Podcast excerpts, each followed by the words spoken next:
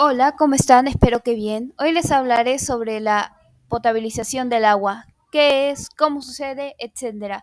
Así que comencemos. Primero hay que saber qué es la potabilización del agua. Según Google, la potabilización del agua es el proceso por el cual se trata el agua para que pueda ser consumida por el ser humano sin que presente un riesgo para su salud. Eso podría volverse realidad ya que en el mundo el agua se está acabando por la contaminación de mares que causan el ser humano y las empresas que construimos. El agua potabilizada se refiere a agua que no está contaminada y que se pueda consumir. La empresa que distribuye el agua potabilizada es Empresa Pública Social de Agua y Saneamiento, EPSAS.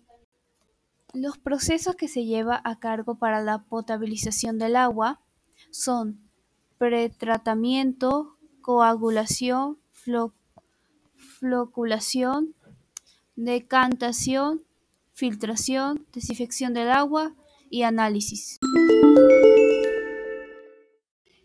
Este tema es interesante ya que como el agua se está contaminando, muchas empresas están renovando esa agua contaminada y eso es algo bueno e interesante. Bueno, eso es todo por hoy, espero que les haya gustado. Ahora sí me despido, adiós.